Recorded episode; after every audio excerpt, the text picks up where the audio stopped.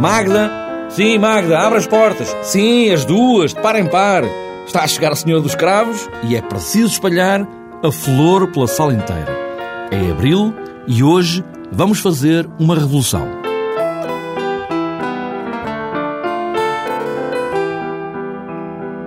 Bar vai estar sentado na fila da frente o tempo todo, a assistir ao espetáculo, aos muitos espetáculos de princípio ao fim, até ouvir o que a partir dele se foi fazendo até agora. São os Dias da Música, no Centro Cultural de Belém, a começar já esta noite. Mais de 400 músicos vão subir ao palco e vão tocar legados de bar em 80 concertos e 7 salas 7. A herança de bar é tanta coisa que João Godinho, um dos programadores destes Dias da Música, vai já dizer que a ideia é espreitar o que deram as ideias de Bach em pautas de música. Procuramos, uh, neste tema uh, que é tão transversal, procuramos explorar uh, de que forma é que a, a música de Bach influenciou gerações futuras de compositores. E ao escolhermos um tema tão subjetivo e tão infinito virtualmente, porque a herança de Barra é virtualmente infinita, é um, um critério bastante subjetivo. Ao escolhermos este tema, conseguimos ir buscar música de todos os períodos, desde a própria música de Barre até a música que foi composta uh, este mês, porque tivemos algumas encomendas, algumas estreias, vamos ter algumas estreias absolutas no CCB. A herança de Barre é o ponto de partida para estes dias da música, como se fosse uma espécie de um tio rico e deixasse todo este espólio para seguir novas ideias, mas Bach, também ele, vai estar nestes Dias da Música do CCB. Vamos ter concertos uh, dedicados exclusivamente à música de Bach, são poucos, são essencialmente, são principalmente os concertos do The King's Concert. Mas em muitos dos concertos, mais de metade dos concertos, temos a música de Bach em paralelo com música de outros compositores, eh, sejam eles compositores contemporâneos de Bach, sejam eles compositores do século XX ou do, ou do período romântico. Portanto, conseguimos abarcar praticamente todos os períodos da história da música e acrescento, conseguimos abarcar, eh, porque era pertinente, música antes de Bach, porque Bach foi, é considerado um compositor charneira.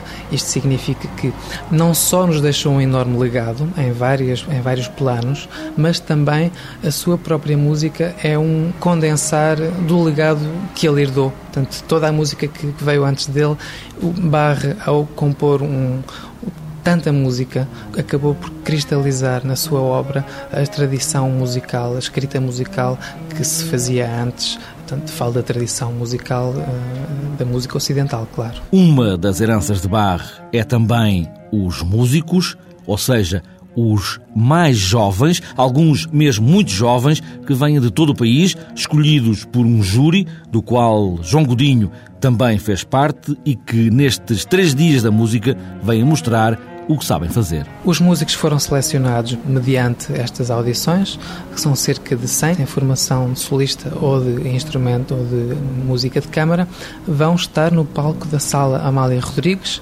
sábado e domingo. São três concertos em cada dia, são concertos muito pequenos, muito curtos, são cerca de 40 minutos, aliás, à semelhança dos restantes concertos dos dias da música, e são concertos que vão ter muitos músicos, cada um deles tem vários músicos, porque Cada um deles vai tocar peças 2 minutos, 3 minutos, 4, consoante o, o grau de, em que está, o nível de instrumento em que se encontra. No meio de tanto concerto, tanto músico e tanta proposta, o que é que eu vou fazer? Pois bem, a resposta está em versão itinerário, ou seja, pistas que o CCB vai mostrar para que ninguém se perca e não ande só a ouvir gente que já conhece. Se calhar é preciso arriscar e ir descobrir outras coisas. Temos reparado ao longo destas últimas semanas que, ao consultarmos as estatísticas de vendas dos dias da música, reparamos que o público dá prioridade aos concertos para os quais conhece ou o compositor ou o intérprete. Claro que num tema tão transversal como a herança de Barra, não é possível toda a gente conhecer todos os compositores e todos os intérpretes. Nem nós, programadores, conhecemos tudo o que vai acontecer aqui. Estamos a arriscar. E gostaríamos muito que o público também arriscasse.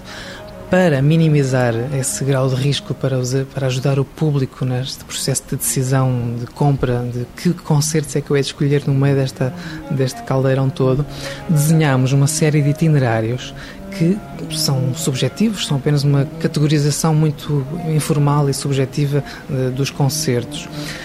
Desenhámos um itinerário que se chama Diversidade, em que uma pessoa do público que siga este itinerário de sábado até ao fim de domingo assegura que vai conhecer uma diversidade de estilos, períodos, compositores, instrumentos e tipos de formações instrumentais.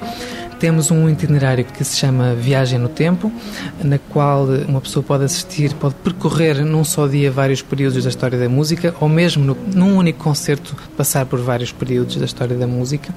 Temos um itinerário que se chama Invulgar, no qual se podem conhecer instrumentos e formações invulgares ou ainda instrumentos fora do seu contexto habitual. Temos também um itinerário ao qual chamamos Espírito Livre, é para quem prefere o imprevisto, um itinerário que privilegia o jazz, a improvisação e a música de compositores que ficaram célebres pelo seu espírito livre, como seja Mozart, Haydn, Schnittke. Temos, à semelhança do ano passado, um itinerário dedicado à família, onde se pode descobrir passo a passo os grandes mestres da música. É um itinerário pensado para todos os gostos e com preços mais acessíveis também.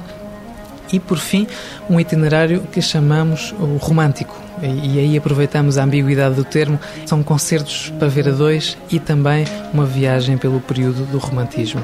Três dias da música, hoje, amanhã e depois, no Centro Cultural de Belém, a herança de Barre.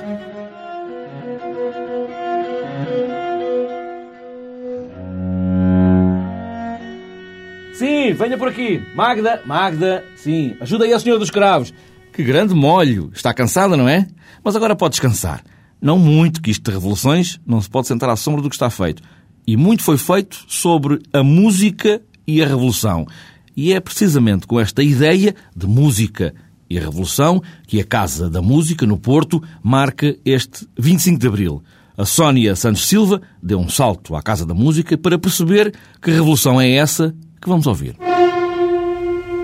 Nasceu de uma encomenda no início de uma vertigem de eventos e fenómenos sociais em 1968, mas depressa a Sinfonia de Luciano Bério ganhou o estatuto de ícone. Rui Pereira, da Casa da Música, não hesitou na escolha. É uma obra que tem imensas referências a obras revolucionárias da história da música e também a figuras que foram extremamente importantes nas lutas pelos direitos uh, civis, como Martin Luther King, por exemplo.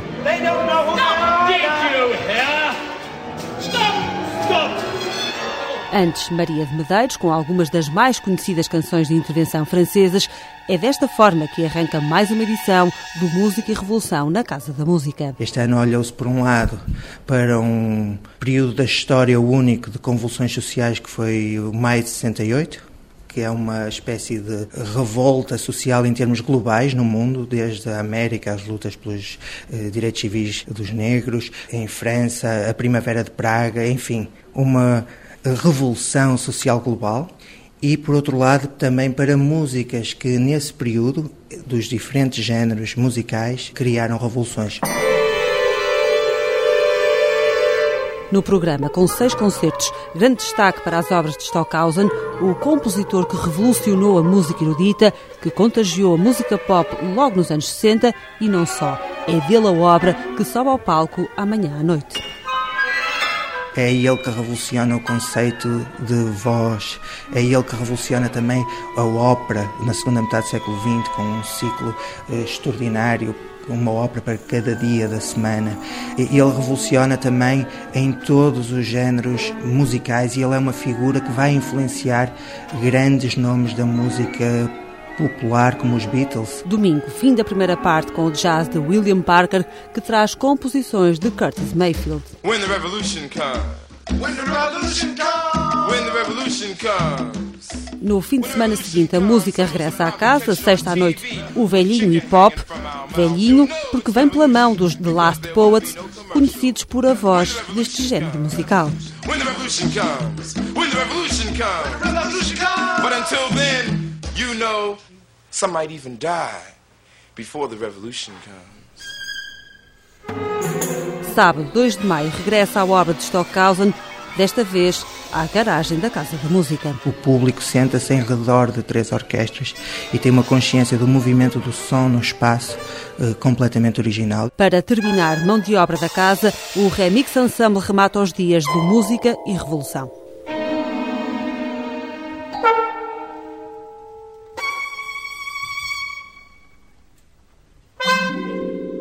Ideias juntas, como elas andam sempre, música e revolução. Na Venezuela, eles conhecem bem o sistema, El Sistema, como lhe chamam, é com ele que milhares de jovens aprendem música e entram em orquestras sinfónicas.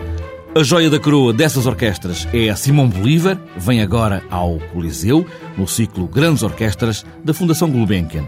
Miguel Sobral Cid é o diretor adjunto do Serviço de Música da Gulbenkian e fala nessa orquestra como um projeto especial desse projeto maior que é El Sistema, com esse enérgico maestro Dudamel. Esta orquestra é um, projeto um pouco diferente de, daqueles que habitualmente vêm ao ciclo grandes orquestras mundiais da, da Fundação Gulbenkian, integrado na temporada de música da, da Gulbenkian. É especial porquê? Porque é um projeto que resulta de um outro projeto em larga escala na Venezuela, que tem o curioso nome El Sistema, que surgiu há cerca de 30 anos, ou há mais de 30 anos, em 75, tentando, através da música e da formação musical, ter um papel de integração social nas populações jovens mais desfavorecidas. Como é que isso resultou? Resultou que através do alargamento em larga escala a toda a população, primeiro começando na, na zona urbana de Caracas e depois resultando em toda a, a Venezuela, resultou que as crianças e os jovens iam começando a aprender música e logo sendo integradas em orquestras. Chegam neste momento a ter 250 orquestras.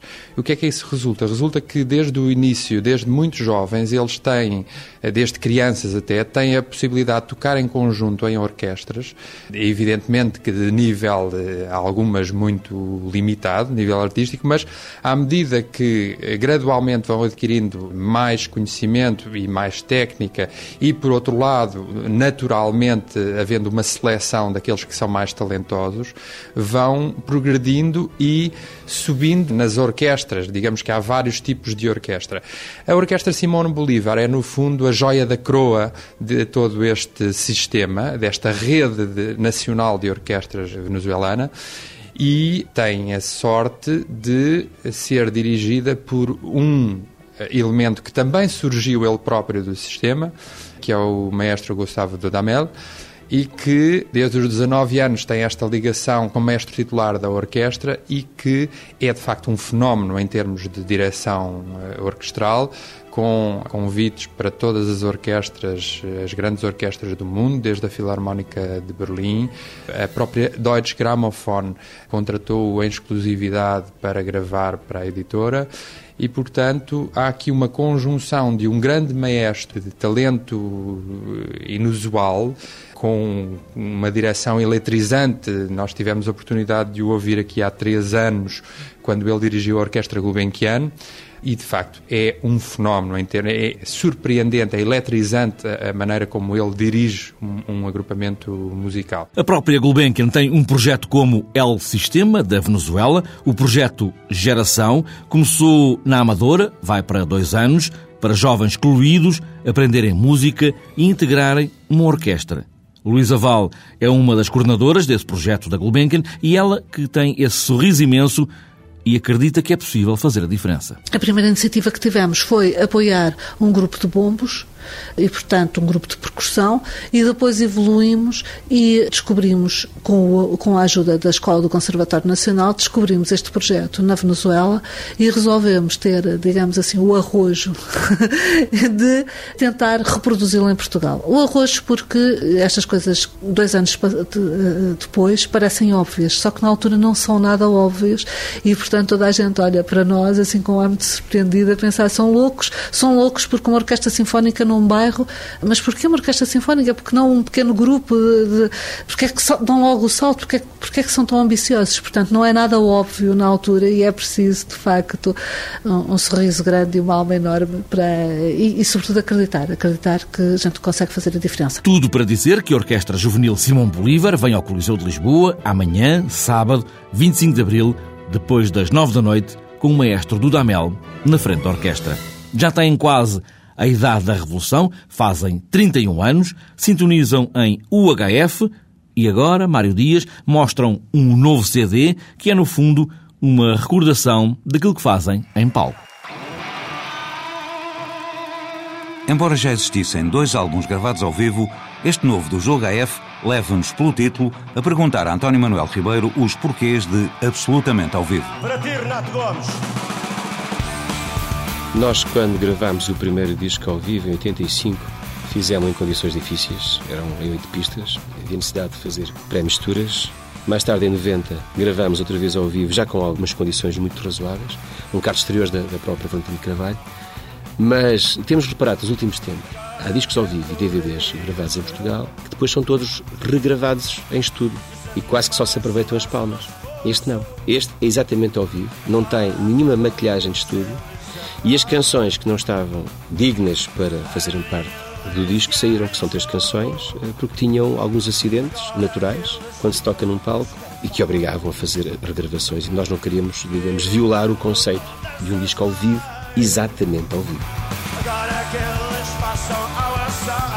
E porque os UHF estão em tempo de aniversário, pode este álbum ao vivo ser considerado um disco de carreira? É um disco de carreira por várias razões. Primeiro, porque a gravação marca eh, os momentos mais altos em termos de canções eh, conhecidas do nosso repertório. E depois, porque fazia falta, no caso concreto do outro lado, o DVD, para mostrar o que são os UHF ao vivo na atualidade e o som que eles têm. É este som quente que este disco tem, este, o som cheio que o disco tem.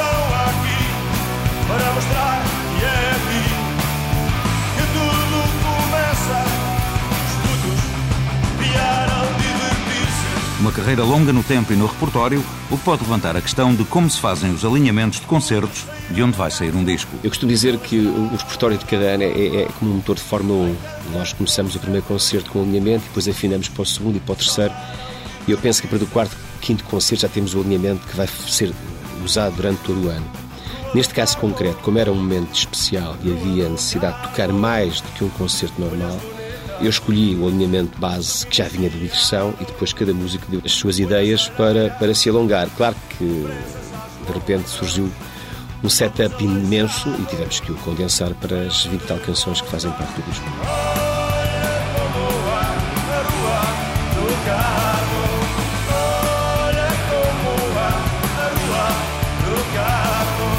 Um dos factos curiosos desta fase do Jogo é que esta é a formação que dura há mais tempo. Há tempos também descobri isso. Esta é a formação que há mais tempo dura no Jogo AF. Eh, o que é que se passa? Está-me vontade de rir.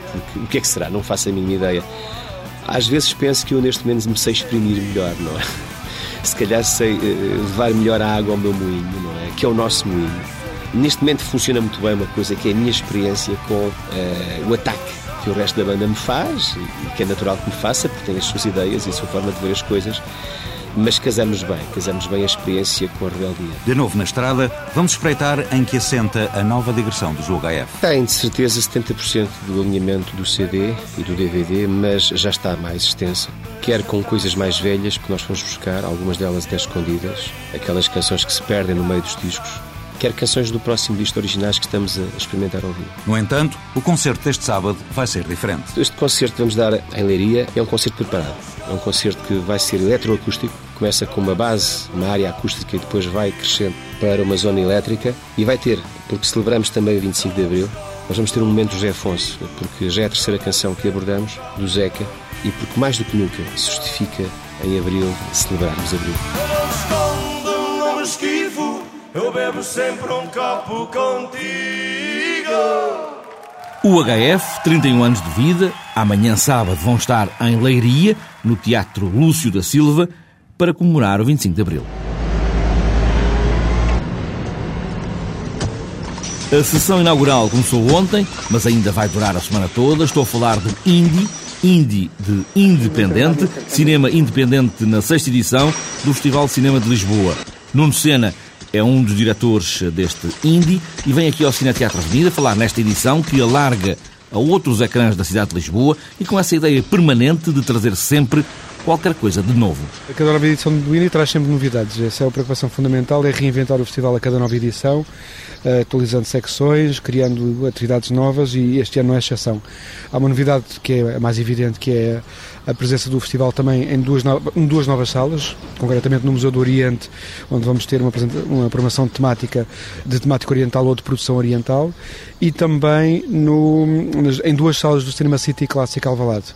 Portanto, o festival estica ainda mais as suas fronteiras, alarga o número de salas, o número de ecrãs, o número de sessões, é o número uh, mais expressivo de sempre do Inda Lisboa, e para além desta novidade que é eh, evidentemente a mais, a mais saliente, há novidades na da organização do festival, concretamente com a criação de duas novas secções, o Cinema Emergente, dedicado a cineastas novos ou menos novos, mas que têm um trabalho ainda de reduzida visibilidade em termos nacionais, pelo menos, e a secção Pulsar do Mundo, uma secção nova, essencialmente dedicada a documentários sobre temáticas da atualidade política, social e económica e, portanto, são filmes, para, são documentários, eh, mas longe de, de, de serem reportagens televisivas ou documentários formatados para televisão, são filmes que ganham em ser vistos em salas de cinema porque têm o tempo e a respiração de um documentário cinematográfico e, portanto, são filmes que cumulativamente têm esta dimensão de terem uma relevância temática bastante saliente e de serem simultaneamente gestos cinematográficos fortes, originais, ousados. As novas tecnologias, internet, digital, democratização do vídeo, podia trazer essa ideia de afastar gente do cinema, mas um festival como o Indie é outra coisa. Nuno Sena diz que o realizador nunca irá lá à casa falar do filme que acabou de ver. A ideia de que grande parte destas inovações do home cinema, do cinema em casa, com ecrãs cada vez maiores e sistemas de som uh, que reproduzem, como se fosse uma sala de cinema, a atmosfera de um filme, eu penso que isso pode rivalizar muito com o cinema comercial, mas não, não está, pelo menos por agora, a substituir o papel dos festivais de cinema. Festivais de cinema não são, não são só mostras de filmes, são pontos de encontro, lugares de comunhão e de partilha de uma paixão pelo cinema, pelos temas dos filmes, pelo, pelas linguagens desses filmes, pelos criadores que trazem esses filmes até, até nós e, portanto, tem uma dimensão social que é uh, digamos assim, inalienável e irreprodutível. Portanto, não, é, não se faz isso na sala de cinema em casa, lá de casa, porque não estão lá as pessoas que fizeram os filmes, elas não podem conversar connosco a seguir à sessão, não podemos assistir a um debate interessante entre um crítico e o filme que, que acabamos de ver, e portanto, os festivais, se calhar, têm cada vez mais esta, esta função de convivial, social, de prolongar o cinema para uma esfera que é uma esfera pública, é uma esfera de partilha, de comunhão, como eu disse, e que digamos assim, é hoje, sete e tal anos depois, tão importante como era no início do cinema. Sexta edição do Indie, Festival de Cinema Independente. A sala principal está no Fórum de Lisboa, mas como ouvimos, não se fica por aí. Hoje não vamos embora aqui do Cineteatro, vamos ficar aqui a relembrar essa madrugada de 25 de Abril, eu, a Magda e a Senhora dos Cravos, que ainda está muito cansada, com a vetal cheia de folhas e um olhar triste e perdido. Mas ouvir uma canção do Zeca com os amigos que iam de chegar também aqui ao Cineteatro, vai esquecer as amarguras da Revolução. Adeus.